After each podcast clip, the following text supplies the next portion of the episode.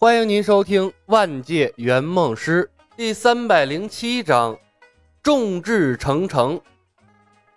妖精的精元、雷灵珠和土灵珠，用来传递信息的一线牵红绳，以及各种各样的蛊虫，加上从赵灵儿处要走了达摩祖师的智能佛珠小石头，搜集了足够多的材料，拜月进入了闭关的模式，专心研究智能飞剑。闭关之前，拜月把拜月教全权交给了他的小白兄弟打理。虽然李小白动不动爱折腾出一些麻烦，但拜月仍然对他关爱有加。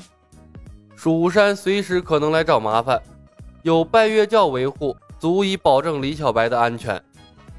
李小白是个疯狂的人，拜月教主要改造文明并创造新世界，需要一个为了梦想可以投入一切的优秀队友。拜月相信，在这个世界上找不到第二个李小白了。九剑仙没等拜月教主处理御剑术的事情，当天晚上他就骑酒葫芦跑了。御剑术外泄是大事儿啊，哪能交给外人处理？他必须回蜀山汇报，以求在最短的时间内找到应对之策。而且拜月教在南诏国进行的一系列改革，九剑仙看不透。但通过李小白的话语，也能感觉到这些变化对整个世界、对蜀山的影响。冥冥之中，九剑仙有种感觉，继续在南诏蹉跎下去，眼睁睁看着李小白胡闹，极有可能会为蜀山带来灾难。李小白虽然说的天花乱坠，但九剑仙并没有看到他所做的事情为蜀山带去了多少好处。反而拜月教却越来越强大了。临下山之前，剑圣对九剑仙的叮嘱是暗中保护李小白的安危，不要干涉他的任何事务，让他在尘世间历练成长，最终成为真正的先天道体。但现在，九剑仙实在忍不住了，他深深觉得剑圣把李小白定为蜀山未来的掌门人，十有八九是个错误的决定。九剑仙一走，科学院里的人都慌了。除了阿奴之外，每一个人都知道这意味着什么。蜀山是名门大派，李小白把御剑术传播了出去，就是在断蜀山的根基。李小白是拜月教的教士，是南诏国的科学院院长，他的这一行为极有可能会为南诏国带来灾难。没有人把蜀山派未来掌门人的身份当一回事儿，天底下哪有出卖自己门派秘籍的掌门人？闭关的拜月如果知道九剑仙和科学院里众人的想法，一定倍感欣慰，同时让蜀山和南诏国都感到灾难临头，这乱世双星名不虚传呐！李逍遥第一个找上李牧，歉然道：“小白。”师傅走了，我没拦住。走就走了，御剑术的事瞒不住的。李牧无所谓的笑笑，反问李逍遥：“哥，如果因为御剑术，咱们和蜀山决裂了，你站哪一边？”说什么呢？打虎亲兄弟，上阵父子兵。李逍遥毫不犹豫地说道。他笑了笑，虽然我是大哥，从你们两个出现的那一刻，我就一直受你们照顾，没有你们。说不定在余杭镇的时候，我和灵儿已经死了。如果说蜀山针对你们不利，我拼了命也会护你们周全。我也是。赵灵儿在一旁点头，知道了母亲和剑圣的往事，她对蜀山的印象一点都不好。哥，灵儿，谢谢你们包容我的胡闹。李牧诚恳地说道。目送李逍遥和赵灵儿离开，李牧叹了一声。转身对苗壮说道：“老苗啊，民心可用，背靠主角和女娲后人，剑圣来了也不怵。”苗壮无语了。第二个来的是石公虎，他一脸的忧心忡忡。小白，把御剑术传播出去，也是你的计划吗？在他的眼里，李小白是重生了无数次，只为改变众人命运的高尚者。所做的一切一定有隐藏的含义在里面，比如创建科学院，所有人都加入拜月教，石公虎一开始想不通，但后来他觉得非常对，因为他看到了南诏国日新月异的变化，也看到了被牵制住的拜月教主无心干涉南诏国政事了。这对国家、对民众都是好事儿。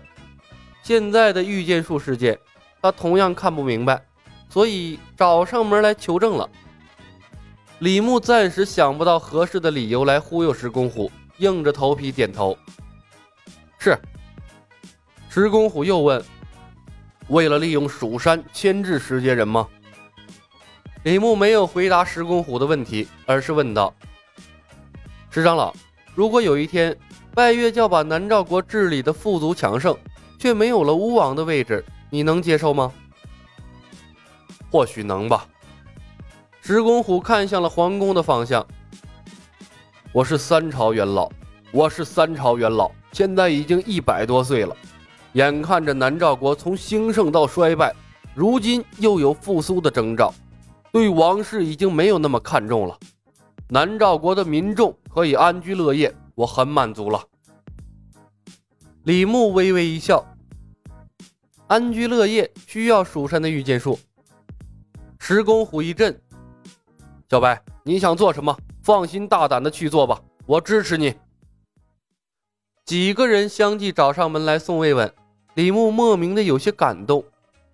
穿越了那么多世界啊，没想到在仙界遇到了真正关心他的人，多好的世界呀！可惜以后不能回来了。一路走来，他做了那么多好事拯救了无数人悲剧的命运。怎么就连个完美的后花园都打造不出来呢？实在是想不通啊！李牧郁闷地叹息了一声，提点道：“石长老，如果可能的话，和世界人合作吧。他是个聪明人，只有他有能力把这个世界变得更美好。当他对这个世界倾注了太多的心思，或许就不会想着毁灭了。他毕竟也是你的孩子。”石公虎误会了李牧的意思，以为他在托孤，不由皱起了眉头。小白拯救了大家，你最终会消失，对吗？什么意思？李牧愕然一愣，毅然而然的决定顺着石公虎的意思，把谎言进行到底，这样至少可以在石公虎的心中留下一个高尚的印象。他微微一笑，石长老。重生是需要付出代价的。石公虎问：“有没有办法留下？”李牧摇了摇头，叹道：“留不留下又有什么意思呢？重生的次数太多了，我累了。”他长揖道地：“石长老，小白求你一件事儿，重生的事情，请您一定为我保密，就让他们认为我是个胡闹的李小白吧。”石公虎看着李牧，欲言又止。片刻后，他叹息了一声：“唉，好，放心好了，我会照顾好所有人的。”李牧微微一笑，站直了身体：“多谢石长老。”当晚，石公虎把唐玉指派给了李牧充当护卫，而后找到圣姑和南蛮娘，和他们密谈了许久。他终究没有守诺，把李小白的身份泄露出去。他不忍心眼睁睁看着一个这么好的年轻人，最终却背负着骂名离开。他要举南诏国之力，帮助李小白渡过蜀山的难关。本集已经播讲完毕，感谢您的收听。喜欢的朋友们，点点关注，点点订阅呗，谢谢了。